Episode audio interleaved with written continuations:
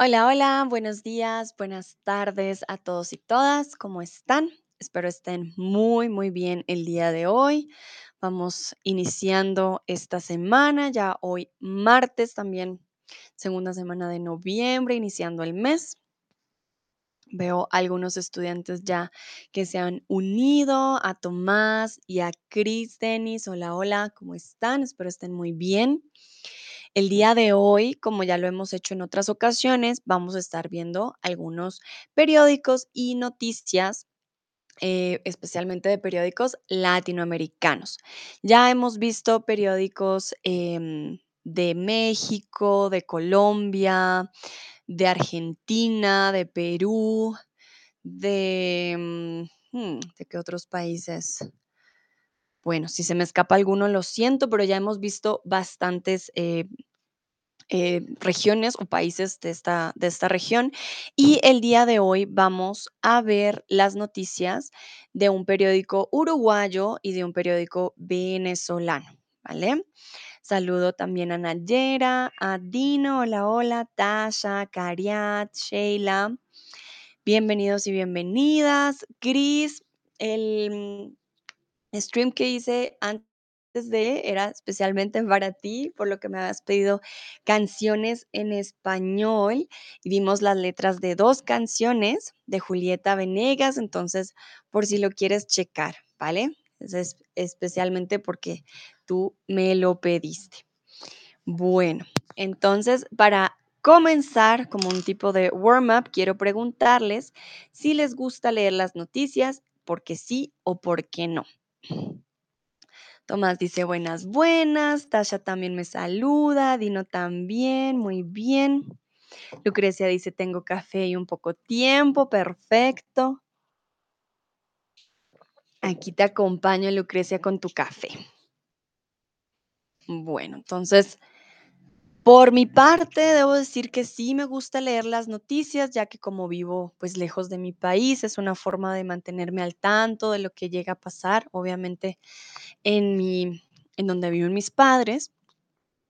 Y eh, me gusta estar informada, saber qué está pasando eh, en el mundo, pero no me gusta leer todo al detalle todo el tiempo porque pues a veces no todas las noticias son buenas y mm, sí, a veces eh, da un poco de flojera leer siempre noticias malas. Lucrecia, me gustan leer buenas noticias. Muy bien, sí, también hay noticias buenas, son más pocas, pero también las hay. Ana María dice, no me gusta mucho leer las noticias porque las informaciones son bastante tristes. Vale, sí te entiendo, Ana María, tienes toda la razón. A veces las noticias son muy tristes y prácticamente que te desaniman también un poco, ¿no? Sí, es, es, ah, es triste leer las noticias muchas veces. Tasha, por ejemplo, también dice actualmente, trato de evitar leer las noticias. Vale. Sí, actualmente las noticias traen muchas eh, noticias tristes. Tomás dice, es necesito para saber qué pasa. Vale, entonces tendrías que aquí decir es necesario, ¿vale? Necesario. Puedes decir, es necesario, ah, es ist notwendig, ähm, um die Sachen zu wissen, was ist los. Oder necesito, ich brauche es, um zu wissen, was ist los. Entonces, necesito o lo necesito para saber qué pasa. Lo necesito. Ich brauche es para saber qué pasa. So, ich weiß nicht, Thomas, welche wolltest du sagen?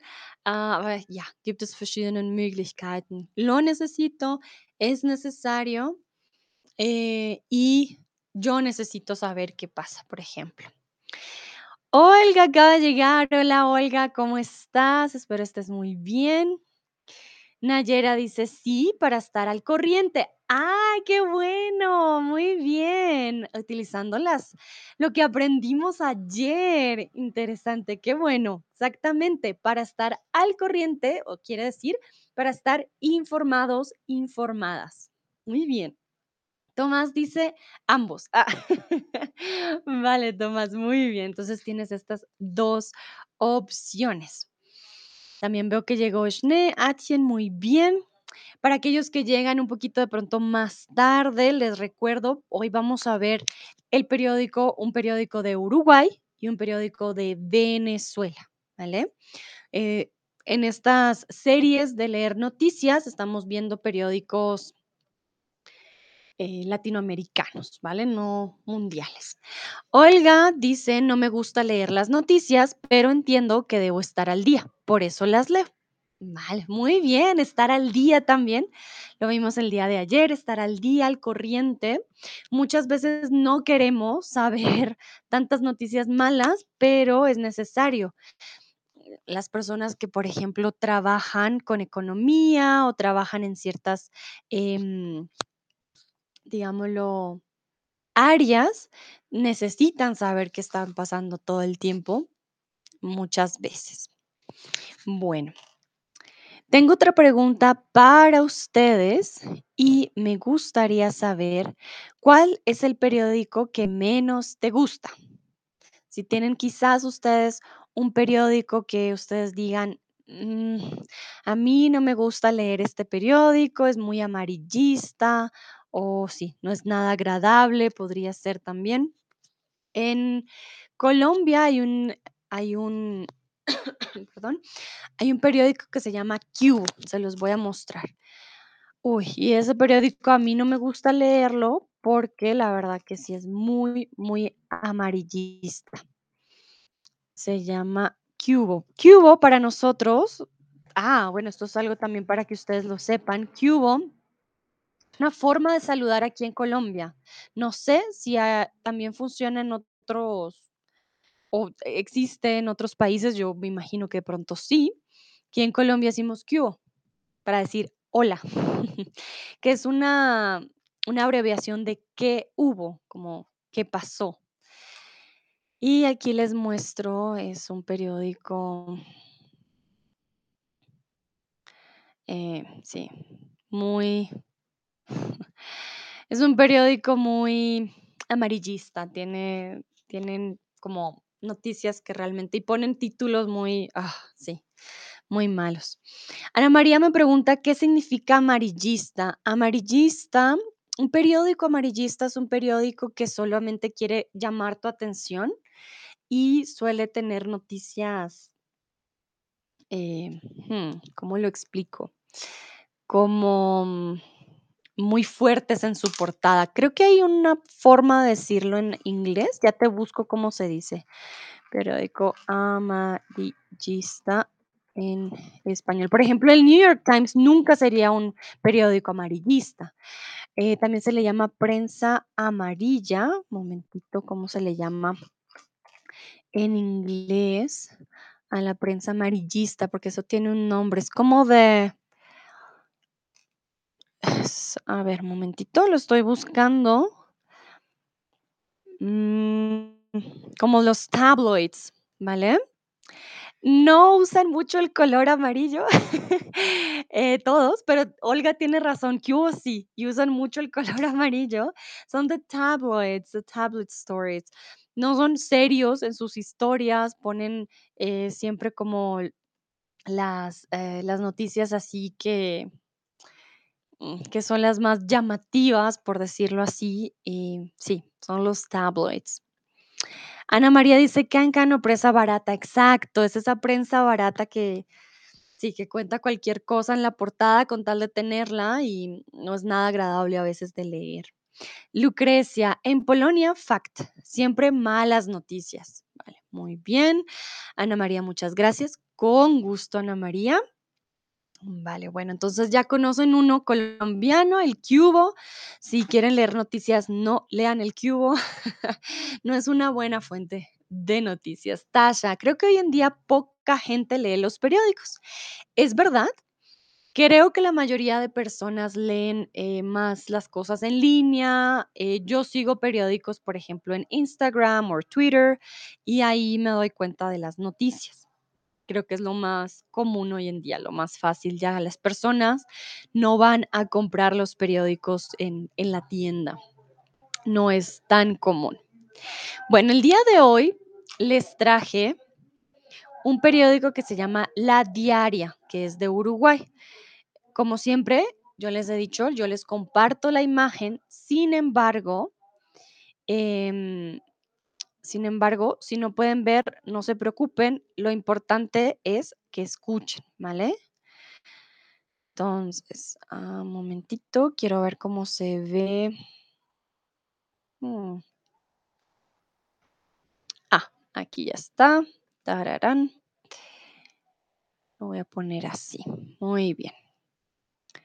Lo voy a poner bien grande para que ustedes lo puedan ver. Espero que lo puedan ver al menos un poco. Ustedes también me dirán, pero si no, es, si no ven, pueden escuchar. La Diaria es un periódico eh, de la prensa uruguaya. Para aquellos que no saben dónde está Uruguay, queda en Sudamérica, ¿vale? Eh, aquí les estoy mostrando, esta es la portada. Aquí arriba ustedes se pueden dar cuenta, están las diferentes em, opciones de diferentes, eh, no artículos, pero los, las diferentes secciones del periódico. Tenemos portada, política, mundo, opinión, cultura, deporte, emergentes, local, apuntes, podcasts y más. Si se darán cuenta, en cada país cambia Aquí, por ejemplo, no tenemos el nombre en la portada, eh, empieza totalmente con las noticias y eh, la verdad que no tiene, si nos damos cuenta, no tiene publicidad. Cuando vimos el de México, tenía de todo un poco alrededor, tenía bastante publicidad, pero aquí el de Uruguay, si nos damos cuenta, ah, bueno, aquí está el espacio publicitario, pero no está en ningún, en ningún otro lado, es algo muy, muy poco a comparación de otros periódicos que sí están en todo lado. Aquí habla de lo más leído de hoy. eh, están hablando del partido político de Mujica, que es uno de los expresidentes de Uruguay. Eh, miren qué bonito esto de aquí para los apuntes del día, con unos dibujos muy especiales, los más destacados. Para aquellos que no conocen a Mujica, él es uno de los expresidentes se dice que ha sido uno de los mejores presidentes aquí en Sudamérica. Logró muchas cosas, pero Uruguay, recuerden, es un país muy pequeño.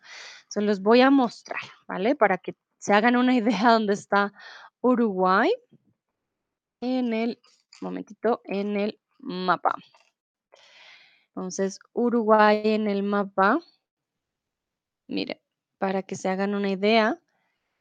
Ahí este mapa está un poquito Ah, aquí está. Este está mejor. Entonces, aquí está Colombia, Venezuela, Ecuador, Argentina, Uruguay, Paraguay. Todo esto de aquí es Brasil. Entonces, Uruguay es el país, si no estoy mal, más pequeñito. O, bueno, Ecuador también es pequeñito. Bueno, estos de acá también son pequeñitos, pero de los más, digamos, conocidos, em, Uruguay es de los más pequeños, de los países más pequeños de Sudamérica. Recuerden, si tienen preguntas, me van diciendo en el chat, ¿ok? Y ah, bueno, aquí vemos deporte, opinión, lo local, el mundo, crucigramas también. Miren, aquí tienen crucigramas. Antes se hacían en papel, hoy, hoy en día pues ya no, no se hacen de esta manera. También se pueden hacer aquí. Cultura, ambiente, economía, justicia, trabajo, salud, educación. Tienen incluso, imagínense, esto yo no lo había visto en otro periódico, tienen una parte para feminismos, solo para noticias de mujeres. Aquí habla, por ejemplo, una iraní en Uruguay de la revolución que lideran las mujeres ahora en su país, sobre la vicepresidenta de Estados Unidos, Morena Herrera, de derechos sexuales y reproductivos, esto no lo hemos visto en otro periódico anteriormente, en otra de nuestras secciones de noticias. Algo muy, muy interesante ver esta sección en un periódico. También tenemos ciencia y fotografías. Esto también yo no lo había visto en los otros. En los otros manejan algo llamado archivo. Mm, los periódicos recuerdan varios momentos históricos con este tipo de fotografías. Aquí, sin embargo, lo están hablando desde una o lo están viendo desde una forma actual. Artículos para escuchar, si ustedes quieren también escuchar, les voy a pasar el link de una vez. Si ustedes quieren escuchar o quieren leer noticias, siento que esto es un muy buen periódico para practicar. Aquí es publicación mensual y es una publicación orientada a niños, niñas y adolescentes que se llama Gigantes. También se ve muy, muy bonito. Aquí lectura de largo aliento, periodismo narrativo y ficción. También tenemos humor y foto destacada del día. Esto fue de Brasil. Recuerden que, pues en Sudamérica, la verdad, estamos muy pendientes de lo que pasa en nuestros países de alrededor. Hace poco fueron las votaciones en Brasil, ha habido bastantes eh, protestas, ha sido problemática esta nueva votación en Brasil y sí, ha sido una noticia en, nuestro, en nuestros países. Aquí tienen ustedes más eh, secciones del periódico. El día de hoy yo traje, tan, tan, tan, yo traje una noticia más mundial, ¿vale? Que es el comienzo de la cumbre climática COP27 en Egipto, ¿vale? Entonces, aquí se darán cuenta, esta es una de las fotos del Centro Internacional de Convenciones. Nayera, tú me dirás si lo digo mal, del Sham el Sheikh durante el primer día de la cumbre climática COP27 en Egipto. Entonces, hoy vamos a estar hablando de esta noticia en primer lugar y ya luego eh, veremos el periódico de Venezuela, ¿vale? Recuerden que primero vemos una noticia, luego vemos solamente los titulares de otro periódico. Remember, if you have any questions, please just let me know in the chat.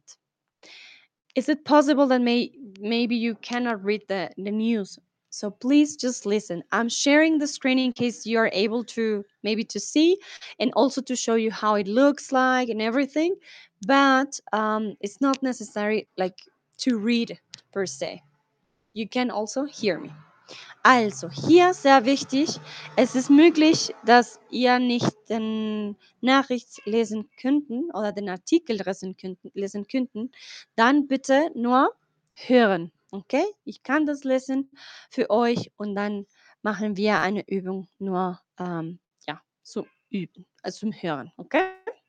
Entonces, empezamos. Um, con en este nuevo encuentro el objetivo más que poner nuevas metas es intentar cumplir las ya planteadas.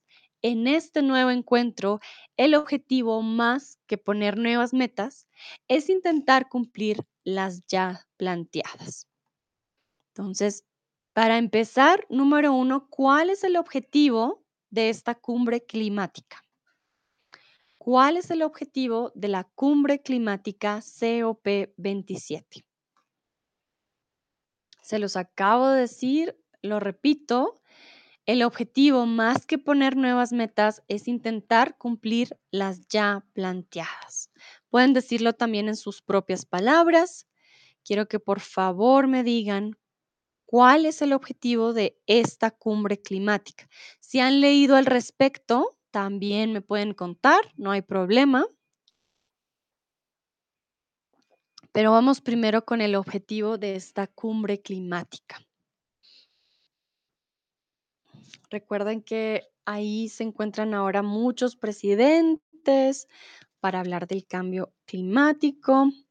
Olga dice detener el calentamiento global. Vale. Pero más que detener, ¿por qué hacen esta cumbre? ¿Qué quieren lograr? Porque la hacen cada, cada ciertos años. Tasha dice calentamiento global, vale.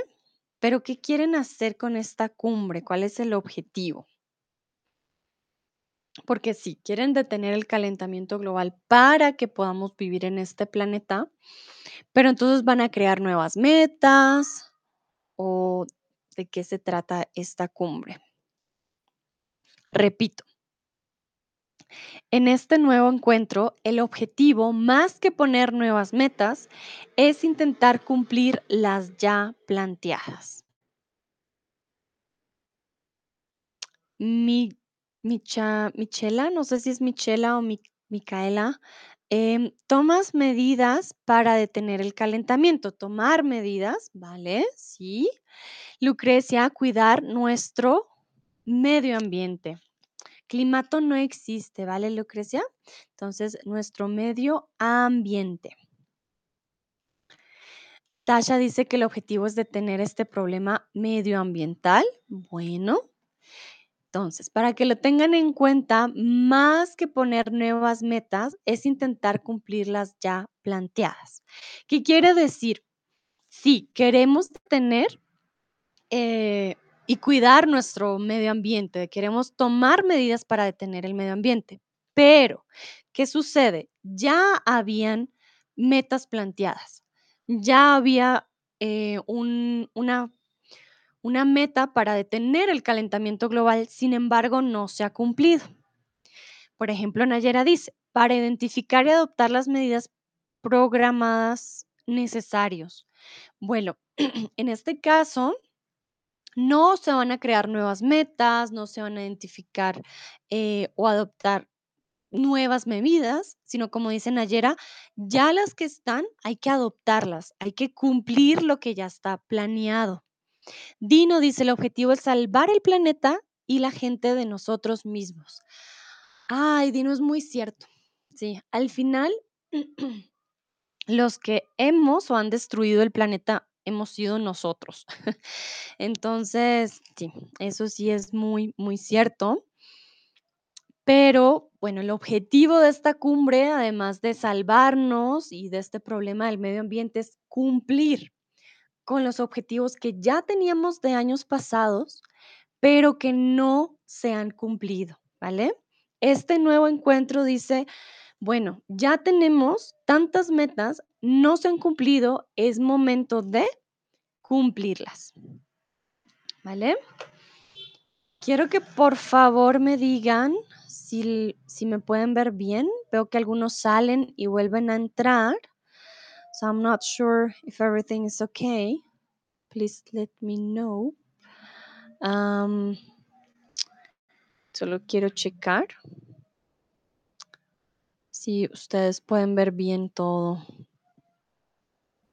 Bueno, ustedes me dirán, ¿no? Cualquier cosa, si ven eh, o no me escuchan bien, me avisan. Bueno, continúo. Centenares de jefes de estados, ministros, activistas y voy a ponerlo un poquito más grande, momentito ya, ahora sí. Centenares de jefes de estado, ministros, activistas, representantes de la sociedad civil y empresarios de casi 200 países comenzaron este domingo a participar en la 27 conferencia de las partes de la Convención Marco de las Naciones Unidas sobre el Cambio Climático COP27, que se celebrará hasta el 18 de este mes en la localidad egipcia de Sham el Sheikh, situada en el extremo sur de la península del Sinaí, a orillas del Mar Rojo. Repito, centenares de jefes de Estado, ministros, activistas, representantes de la sociedad civil y empresarios de casi 200 países comenzaron este domingo a participar en la 27 conferencia de las partes de la Convención Marco de las Naciones Unidas sobre el Cambio Climático COP27, que se celebrará hasta el 18 de este mes en la localidad egipcia del Sham el Sheikh, situada en el extremo sur de la península del Sinaí, a orillas del Mar Rojo. Veo manita arriba por parte de Nayera. Perfecto. Entonces, al decir centenares de jefes de Estado, se quiere decir que fueron 100 personas, fueron 1000 personas o fueron muchas personas. Recuerden, jefes de Estado es un sinónimo para decir presidentes. Cuando se habla de un jefe de Estado, son presidentes. Ya ministros, pues tienen, hay ministros de cultura, ministros de deporte, ministros ambientales, imagino que irían los ministros ambientales. Activistas son estas personas que luchan por los derechos, em, están activos contra, contra todas las injusticias, ya sean de los animales, de nosotros los seres humanos, del planeta. Y representantes de la sociedad civil, quiere decir, son personas que representan a ciertos grupos como nosotros, ¿vale? Bueno.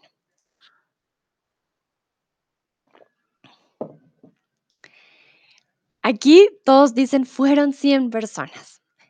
Claro que tienen razón, centena viene del número 100. Sin embargo, en español, cuando decimos centenares de personas, queremos decir que fueron muchas personas más de 100, ¿vale? No quiere decir que fueron 100 personas exactas. No, no, no. Quiere decir que fueron más de 100 personas, fueron muchas personas. Cuando vas al centro comercial, puedes decir, ay, había centenares de personas. Quiere decir, uff, habían muchas, muchas personas, había mucha gente en un lugar. No necesariamente tiene que ser un número exacto de 100 personas. Muy bien. Entonces, ya saben, centenares, muchas, muchas personas. ¿Qué? Mm, continuamos. Quiero solamente checar un momentito. Continuamos. Remember, if you have any questions about what I read, just tell me. Falls ihr Fragen habt, ein Wort, etwas, das nicht so klar war, sag mir Bescheid. Entonces, hemos sufrido a lo largo de este año acontecimientos meteorológicos dolorosos. Todos estos episodios representan una lección que debe ser aprendida, manifestó en la apertura del encuentro el ministro de Relaciones Exteriores de Egipto, Sameh Shukri, que como canciller del país anfitrión oficia como presidente de la reunión. Repito,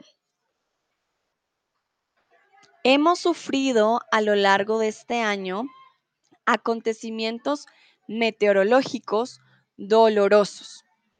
Todos estos episodios representan una lección que debe ser aprendida, manifestó en la apertura del encuentro el ministro de Relaciones Exteriores de Egipto, Sameh Shukri, que como canciller del país anfitrión oficia como presidente de la reunión. Entonces, ¿qué significa el verbo oficiar? Para que lo vean, está aquí. Significa comunicar algo importante, presidir una ceremonia o hacer una declaración. Aquí muy importante, si ustedes se dan cuenta, el periódico, la persona que escribió este artículo, puso meteorológicos entre paréntesis. ¿Por qué?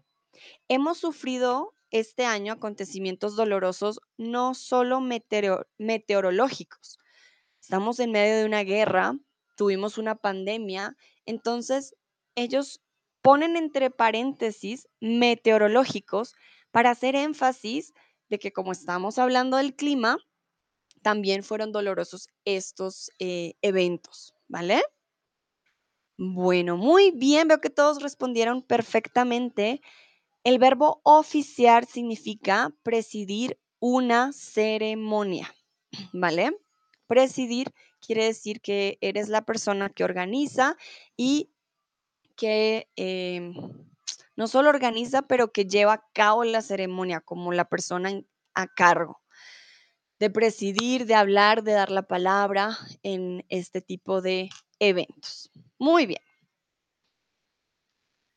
Entonces, quiero que ahora ustedes me digan, un momentito. Ah, no, primero sigo leyendo y ya les pregunto de nuevo.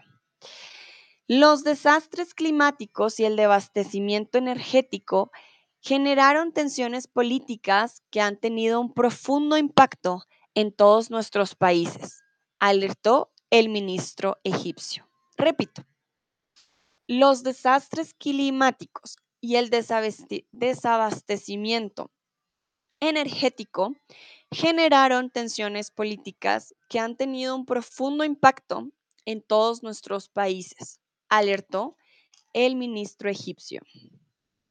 Entonces, Michela dice, no vemos bien el texto. Ok, Michela, I know you are not able to see very well the text. That's why I told you I'm going to share with you what I'm reading. It's not necessary that you read. Um, that's why I'm reading twice each of the um, um, parts of the news. This is more, if you cannot see, as a hearing exercise. Okay, so I'm there is no other way I can share with you the image, sadly. So in this case, if you cannot read well, please just listen. I repeat twice each of them. So there is the chance for you if you don't didn't understand a word or something, then you tell me. Okay? Also, sehr wichtig hier. Ich weiß, nicht alle können den ganzen äh, Wörter normal sehen. Leider kann ich, ich nicht besser die ähm, teilen mit euch. Ich lese jeden Teil zweimal, so ihr die Möglichkeit habt, alles zu verstehen.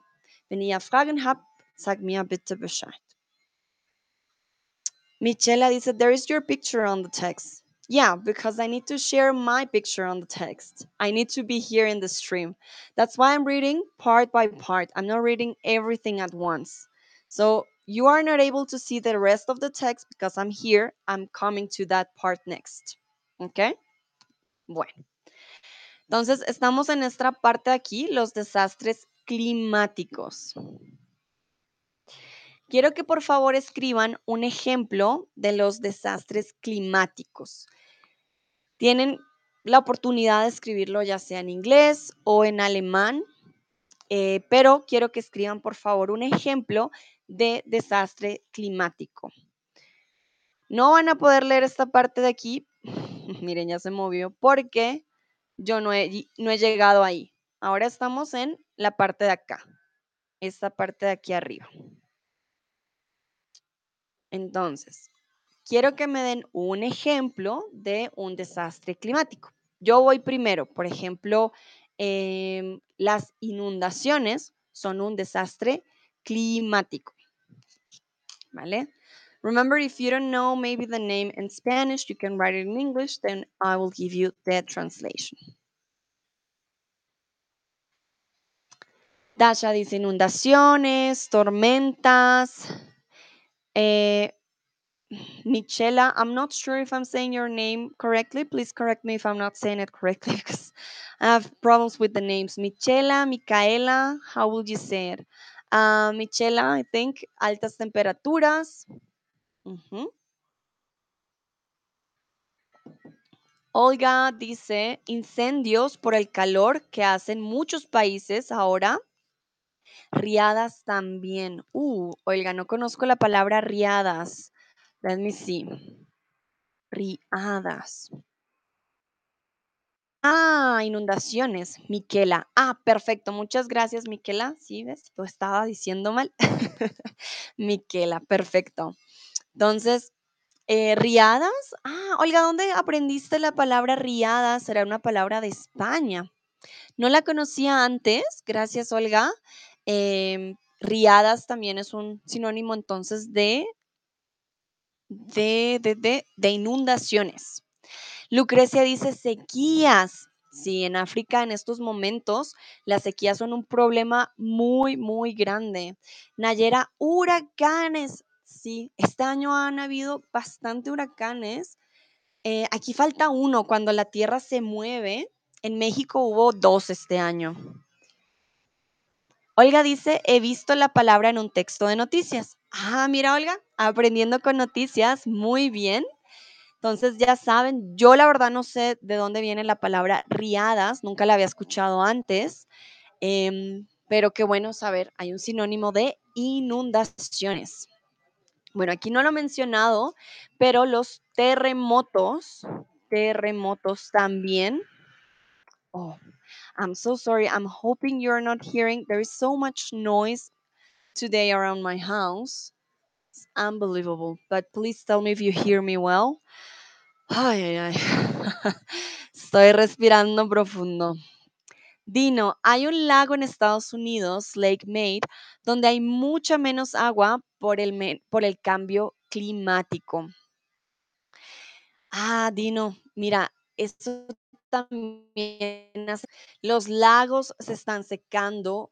Aquí, por ejemplo, en Colombia ha llovido demasiado, no se imaginan, hay inundaciones en todos lados, casas destruidas, em, no, barrios totalmente destruidos.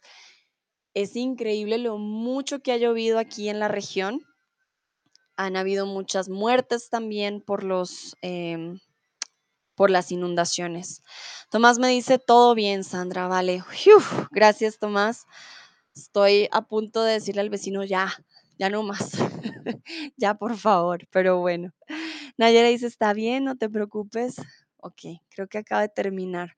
Yo sí lo oigo súper fuerte, entonces por eso tengo miedo de que ustedes también, pero si ustedes no lo escuchan, no hay problema. Bueno, muy bien, ya vimos entonces varios desastres, huracanes, terremotos, mm, sequías que tienen que ver con altas temperaturas, incendios. Muy bien. Olga dice que solo me oye a mí. Perfecto. Muy, muy bien. Vale. Continuamos. Momentito, aquí. Muevo el mouse. Chun, chun, chun. Continuamos con la noticia. No podemos permitirnos el lujo de seguir de esta manera, agregó Shukri. Por su parte, desde la ONU, según afirmó AFP, se lanzó una nueva advertencia concreta. Los últimos ocho años fueron los más cálidos registrados hasta la fecha en el planeta, por lo que será extremadamente difícil alcanzar el compromiso del Acuerdo de París firmado en 2016 de no superar los 1.5 grados de aumento de la temperatura respecto a los niveles preindustriales. Repito, no podemos permitirnos el lujo de seguir de esta manera, agregó Shukri. Por parte desde la ONU, según informó AFP, se lanzó una nueva advertencia concreta. Los últimos ocho años fueron los más cálidos registrados hasta la fecha en el planeta, por lo que será extremadamente difícil alcanzar el compromiso del Acuerdo de París firmado en 2016 de no superar los 1.5 grados de aumento de la temperatura respecto a los niveles preindustriales. Entonces, la expresión permitirse el lujo significa que estás haciendo, ay, perdón, aquí se me fue una ñ porque a veces tengo que poner la tilde y está al lado de la ñ. Entonces, que estás haciendo algo bueno, costoso o descarado. Dino, no hay agua para beber para las personas en California, Arizona y Nevada. Es horrible. Dino, sí me di cuenta, hay una parte en la que tenían que comprar mucha agua en botella y hay una zona también, no sé en dónde, en donde ya no hay comida y están, o sea, no hay tiendas, no hay supermercados, solo hay tienditas pequeñas y ahí solamente venden gaseosas, refrescos, papitas y la gente no tiene que comer. Si es impresionante. Nosotros, yo digo, somos muy afortunados, siento yo. eh, aquí en Colombia yo veo mucha, mucha comida y agua, pero hay lugares donde la sequía definitivamente acaba con todo. Quiero probar algo. Tan, tan, tan. No. mm, mm. Quería ver si me podía hacer yo más chiquita, pero no me deja. Entonces, permitirse el lujo es una expresión, ¿vale? Para que lo tengan en cuenta. También decimos darse el lujo. Yo, por ejemplo, puedo decir, ahora no me puedo dar el lujo de comprar un carro porque pues no tengo el dinero y es muy costoso. O no me puedo permitir el lujo de comprar una casa. Es demasiado costoso para mí. O ya hablando de algo, como en este caso, no nos podemos permitir el lujo de desperdiciar agua. ¿Por qué? Porque cada vez tenemos agua. Menos agua, perdón.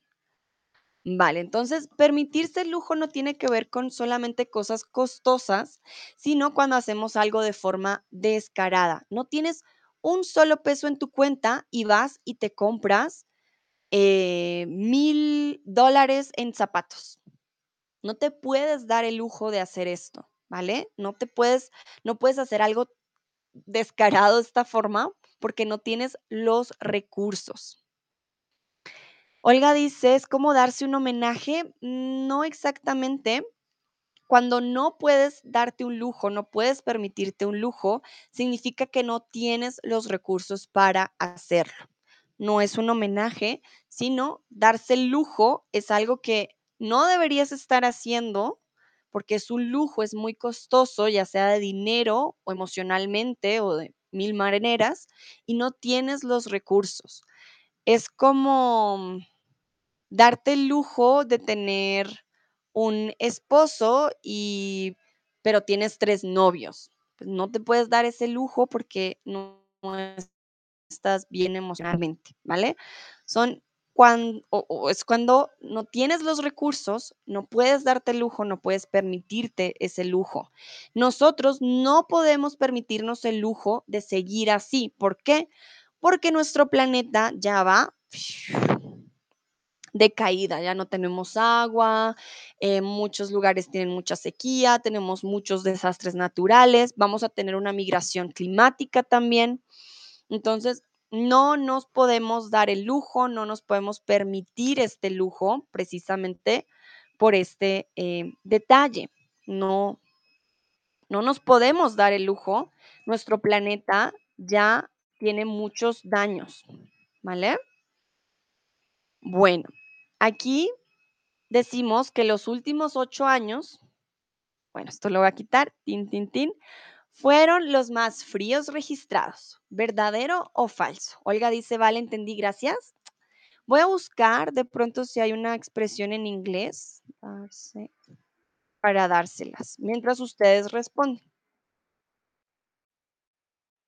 Ah, entonces, darse el lujo es to afford something.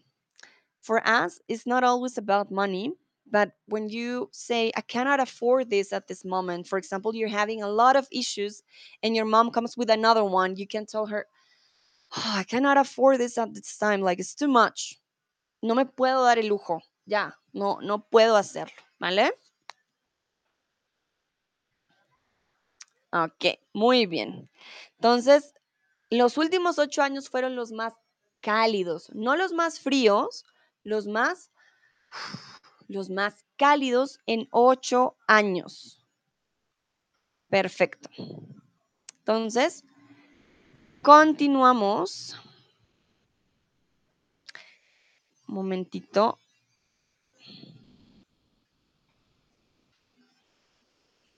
Ah, tan, tan, tan. Ah, no. Antes de pasar a la siguiente, les quiero preguntar. El Acuerdo de París aquí dice que va a ser difícil alcanzar el compromiso del Acuerdo de París firmado en 2016. Quiere decir que el cumpleaños, el cumplimiento o el conocimiento del Acuerdo de París firmado en 2016 no ha sido posible. ¿Cuál sería aquí la palabra correcta? Cumpleaños, cumplimiento o conocimiento.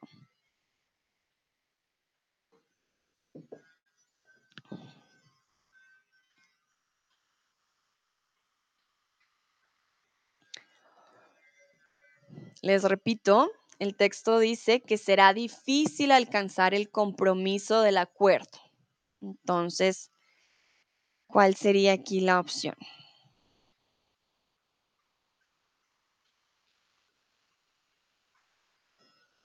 Muy bien. Exactamente.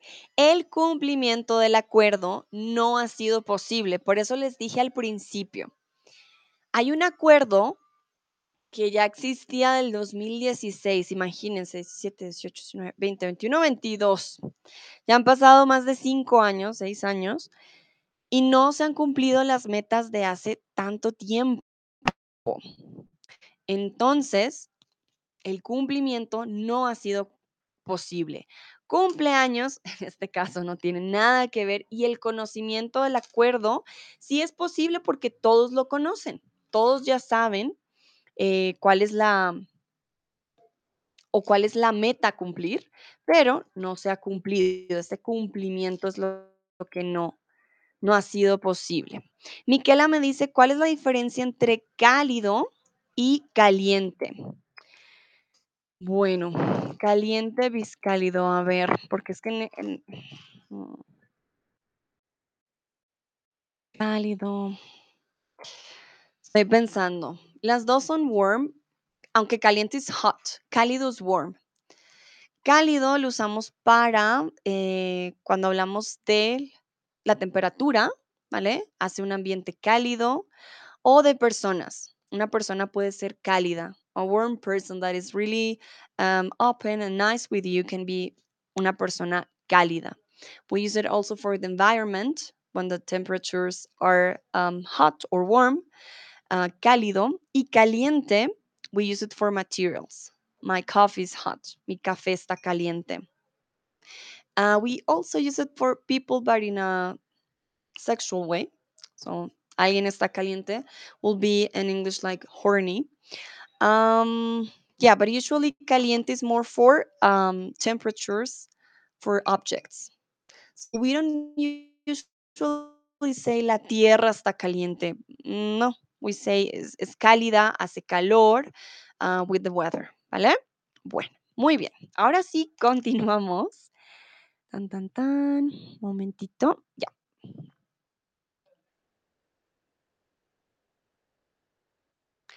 Este párrafo está un poco más largo, entonces lo voy a dividir. Esta noticia no era tan larga, miren, es cortica, pero este párrafo está algo largo. Bueno, en el marco de la crisis mundial que se vive, incentivada, entre otros hechos, por la guerra entre Rusia y Ucrania, para este nuevo cónclave climático, la pretensión de la ONU es que sea una conferencia de puesta en marcha de compromisos ya firmados, pero que en la enorme mayoría de los casos no son cumplidos por las autoridades de los países que los suscribieron.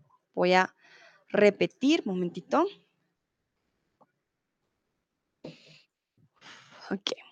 En el marco de la crisis mundial que se vive, incentivada, entre otros hechos, por la guerra entre Rusia y Ucrania, para este nuevo cónclave climático, la pretensión de la ONU es que sea una conferencia de puesta en marcha de compromisos ya firmados, pero que en la enorme mayoría de los casos no son cumplidos por las autoridades de los países que los suscribieron.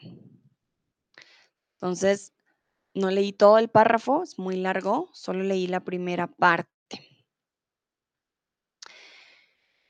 Quiero qué significa la palabra incentivar. Aquí al principio dice que la crisis mundial que se vive está incentivada por hechos eh, de la guerra entre Rusia y Ucrania. ¿Qué significa incentivar? ¿Qué creen ustedes? Puede ser en este contexto, en otros. Eh, ¿Qué significa esta palabra?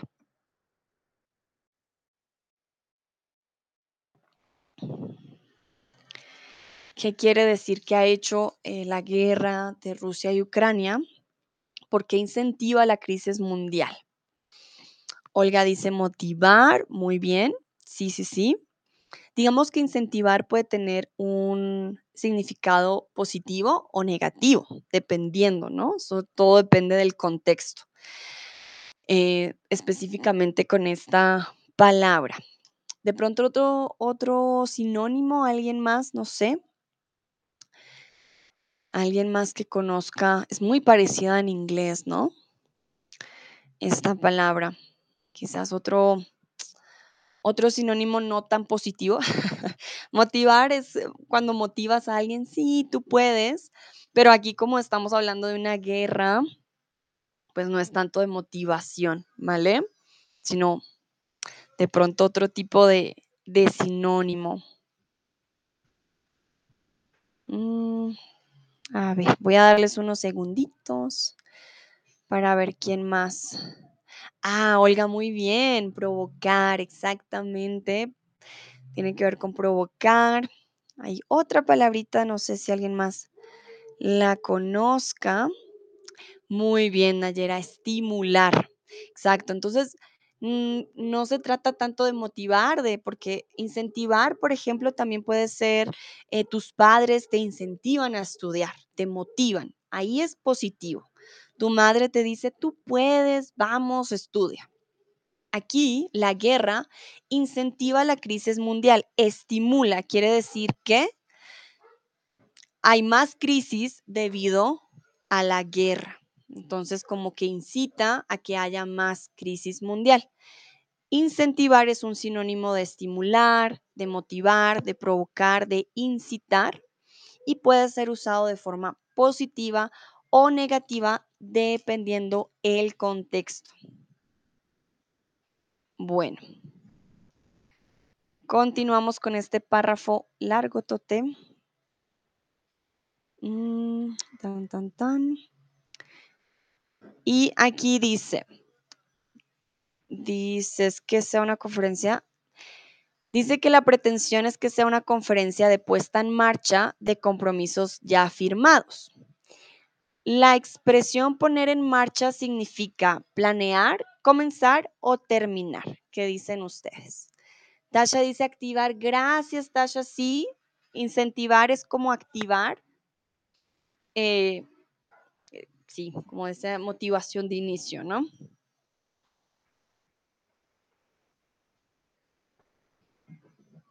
Vale, muy bien la expresión poner en marcha significa comenzar.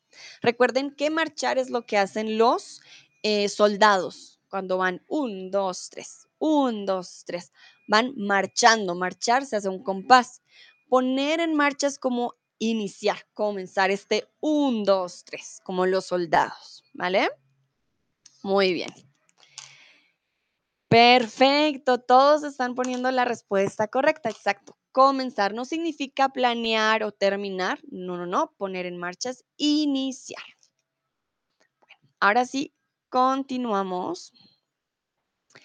En la COP26 que se celebró el año pasado en la ciudad escocesa de Glasgow, las naciones más ricas del mundo accedieron, después de arduas negociaciones, a debatir la idea de un Fondo Mundial de Daños y Pérdidas, una vieja exigencia de los países pobres perdón, y en desarrollo, los más afectados por el calentamiento del planeta.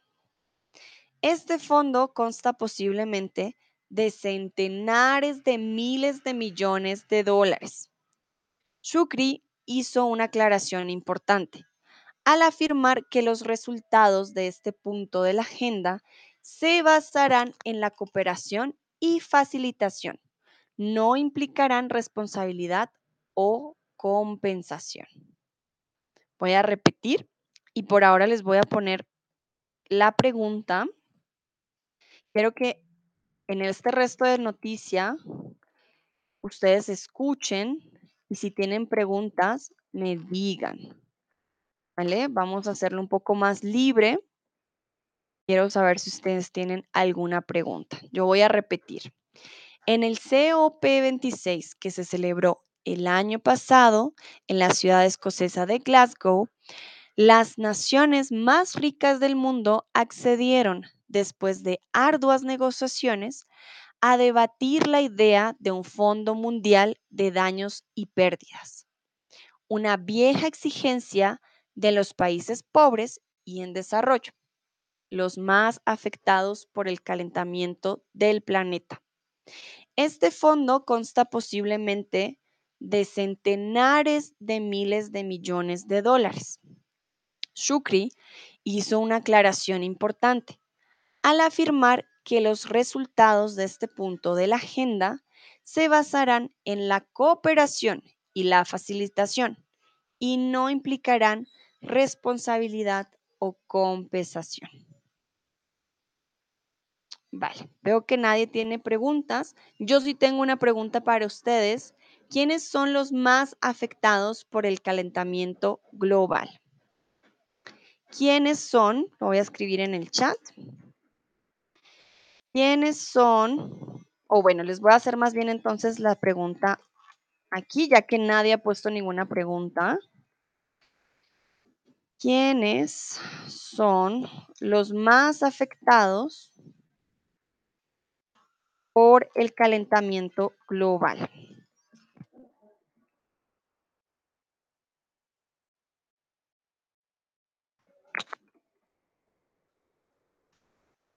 Y lo pongo como...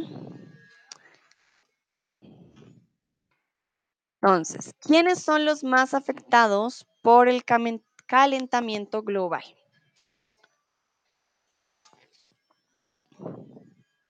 Lo acabamos de leer para que ustedes me digan, por favor, quiénes son los más afectados.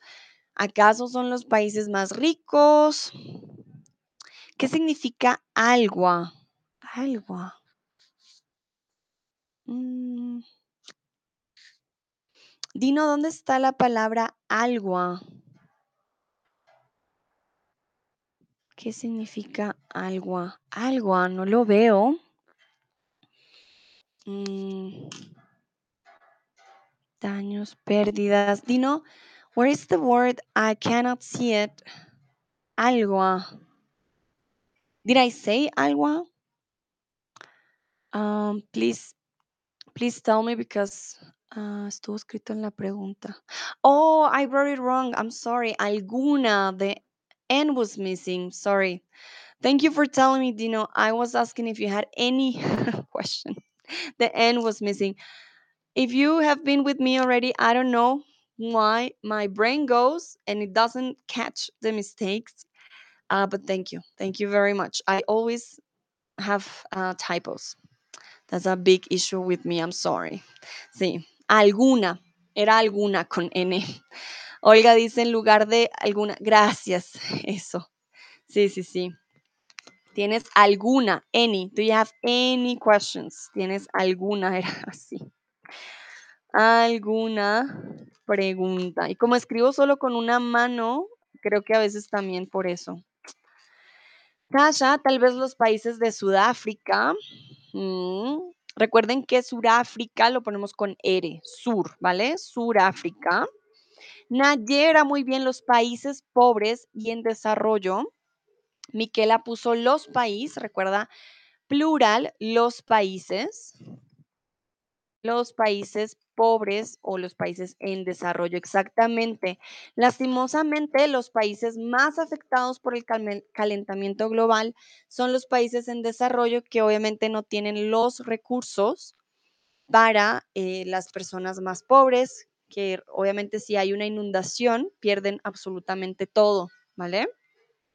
Si hay un terremoto, ahora que estaba en México, por ejemplo, en el 2017, un terremoto muy grande en el sur y em, pues hasta el día de hoy siguen las ruinas. No se, han no se han podido construir casas nuevas. Y el terremoto fue hace cinco años. Por eso son los más afectados, porque si pasa un huracán, si pasa un terremoto, si hay sequías, no hay los recursos para volver a construir, para ayudar a las personas. Por eso son los más afectados. No significa que el calentamiento global no afecte a Estados Unidos o a Europa. Claro que sí, pero ellos tienen los recursos. Es muy diferente. Y aquí en el Congreso, Shukri dice que realmente se trata de cooperación y no de responsabilidad o compensación, como quien dice, sí, los países, eh, o los países desarrollados no van a asumir su responsabilidad en el daño que ya hacen en los países pobres. Recuerden que los países como Colombia, como México, como Argentina, hay muchas empresas canadienses, alemanas, francesas explotando nuestros recursos. Dañan nuestra naturaleza, nuestros ríos. Sin embargo, ellos no van a tomar responsabilidad al respecto. Ellos simplemente nos van a ayudar con un poco de dólares, pero eh, según este, pues este artículo no van a tomar responsabilidad. Dino dice, no te preocupes, sabes, creo que soy yo. Ah, vale, Dino. Somos los dos, no te preocupes, pero gracias, gracias por hacérmelo notar.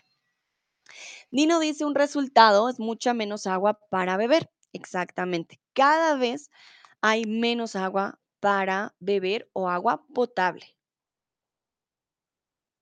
Bueno, ahora sí voy a poner la pregunta correcta, Dino.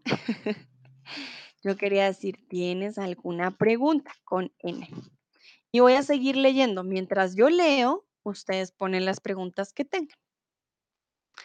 Por eso, en esta COP27, uno de los grandes retos consiste en poder aprobar dicho mecanismo. Lograrlo es tan importante que el secretario general de la ONU, el portugués Antonio Gutiérrez, expresó que solo su consecución, consecución perdón, podrá convertir a esta nueva cumbre climática en una reunión exitosa. No obstante, este objetivo se enfrentará a serias dificultades para hacer la realidad. La actual crisis energética y el aumento del gasto durante la pandemia del COVID-19 pusieron una presión adicional en los sistemas económicos y es posible que el fondo de pérdidas difícilmente se ponga en marcha. Repito, por eso en esta COP27 en esta cumbre, uno de los grandes retos consiste en poder aprobar dicho mecanismo. Lograrlo es tan importante que el secretario general de la ONU, el portugués Antonio creo que se dice como Gutiérrez, expresó que solo su consecución podrá convertir a esta nueva cumbre climática en una reunión exitosa. No obstante, este objetivo se enfrenta a serias dificultades para ser realidad. La actual crisis energética y el aumento de gasto durante la pandemia de COVID pusieron una presión adicional en los sistemas económicos y es posible que el fondo de pérdidas difícilmente se ponga en marcha. Bueno, entonces veo que no hay ninguna pregunta. Yo continúo. Mucho tiene que ver esta cuestión que Estados Unidos y los países más industrializados no quieren propiciar un nuevo paradigma jurídico en el que las naciones en desarrollo puedan denunciarlos y exigirles indemnizaciones. Repito, mucho tiene que ver en esta cuestión que Estados Unidos y los países más industrializados no quieren propiciar un nuevo paradigma jurídico en el que las naciones en desarrollo puedan denunciarlos y exigirles indemnizaciones. Y aquí me gustaría saber cuál es tu opinión al respecto. Recuerden, como les digo, en nuestros países, hablo nuestros porque yo soy de Colombia, eh, existen empresas de muchos lugares. En África, por ejemplo, hay em, muchas empresas chinas las cuales explotan, sacan todos nuestros recursos y adiós. Y nosotros nos quedamos con eh, pues el cambio en nuestras tierras, en nuestros ríos.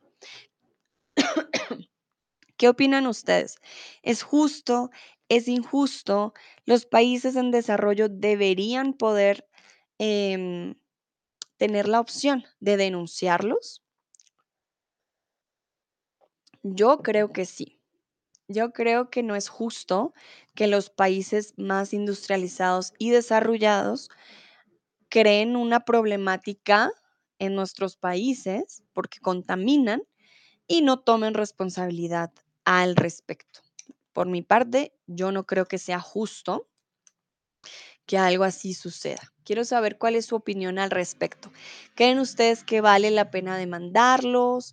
¿Creen ustedes que, que está bien, que por algo nos pagan para estar aquí? ¿O cómo funciona? Olga dice, claro que es injusto, reciben dinero, pero no ayudan mucho a los países y crean más problemas en ellos. Muy bien, Olga, muy bien escrito. Te felicito, muy buena frase, exactamente.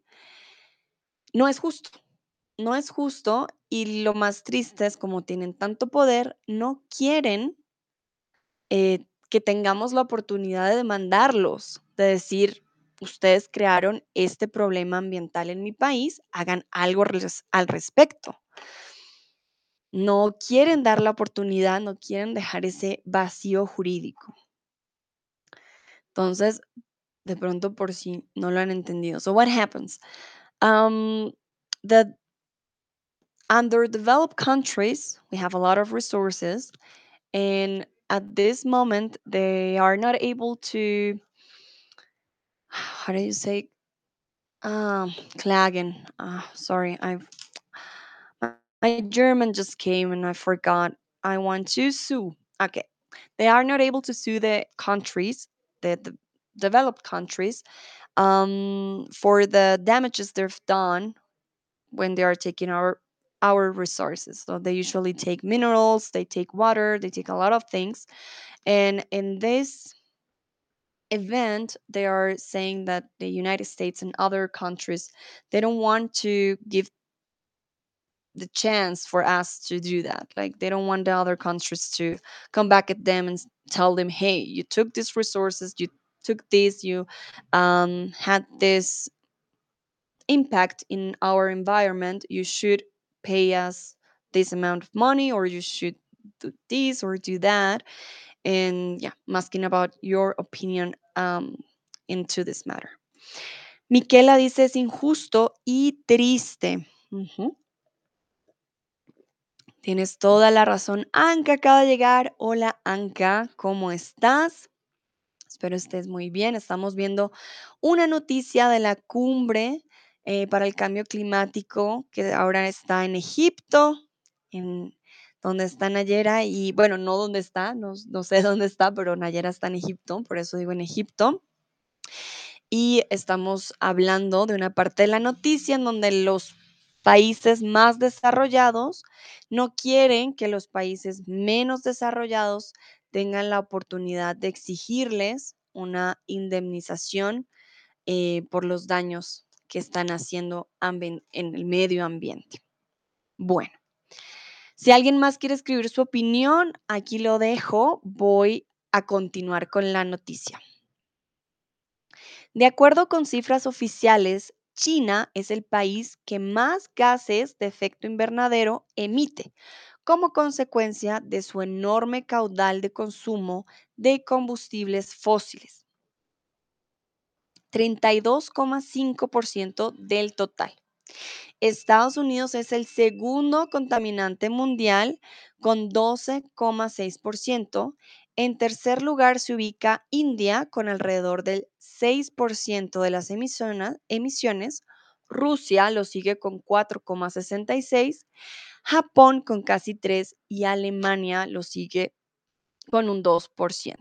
Repito, de acuerdo con cifras oficiales, China es el país que más gases de efecto invernadero emite como consecuencia de su enorme caudal de consumo de combustibles fósiles, 32,5% del total. Estados Unidos es el segundo contaminante mundial con 12,6%. En tercer lugar se ubica India con alrededor del 6% de las emisiones. Rusia lo sigue con 4,66%. Japón con casi 3% y Alemania lo sigue con un 2%.